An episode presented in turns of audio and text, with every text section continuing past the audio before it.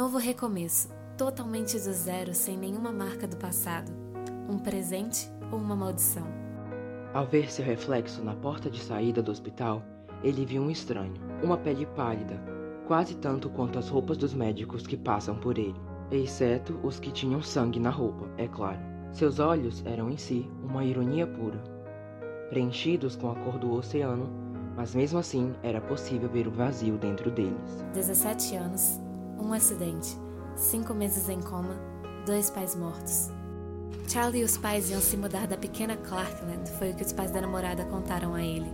Em uma curva fechada e mal sucedida, o carro capotou inúmeras vezes. Os pais estavam sem o cinto.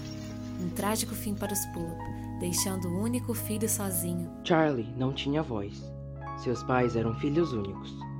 Por ser menor de idade, os pais de Chloe conseguiram que ele se mudasse para viver com eles, já que eles eram as pessoas da cidade mais próximas da família. No caminho de ida, o carro se tornou um lugar sufocante.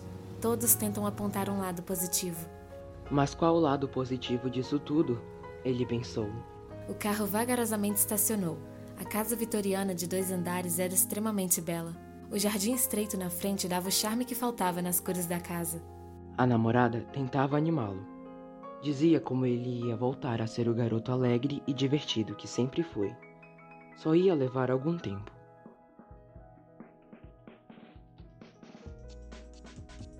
A maçaneta da porta de entrada tremia. Resultado da música alta que tocava lá dentro.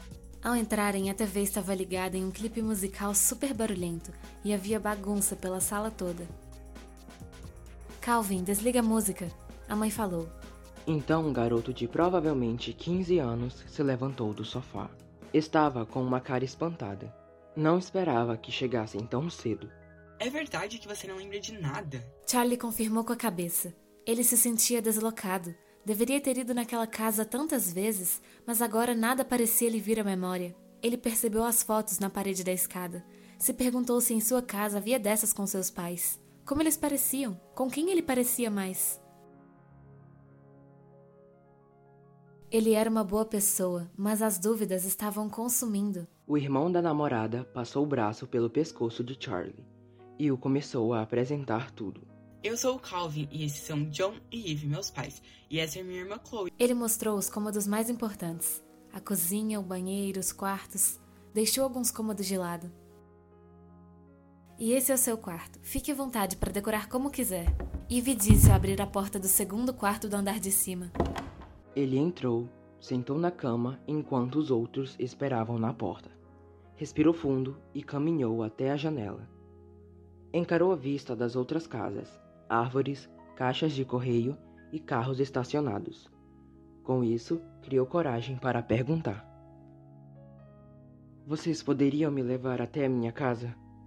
Eu acho que poderia me ajudar a lembrar de algo. Os quatro se entreolharam. Por breves segundos houve um silêncio que foi quebrado por John. Amanhã. Mas eu quero que se lembre: o melhor que você pode fazer é esquecer o passado. Nós somos sua família agora. Charlie ficou em silêncio, até um por um desaparecer da porta. Ouviu seus passos descendo as escadas e murmúrios que provavelmente vinham da cozinha. Deviam estar falando dele. Ele se encarou no espelho. Novamente encara o mesmo desconhecido que via na porta de saída do hospital. Era assustador. A sensação de não sentir nada e sentir tudo ao mesmo tempo caminhava como se tivesse patas pelo seu corpo todo. Naquele momento, ele pensou que qualquer vento que entrasse pela janela aberta poderia o levar embora. Afinal, ele estava vazio. E continuava se reafirmando isso. O que tivesse moldado que ele era já não existia mais. O que as outras pessoas chamariam de segunda chance, novo começo ou presente, Charlie chamaria de maldição.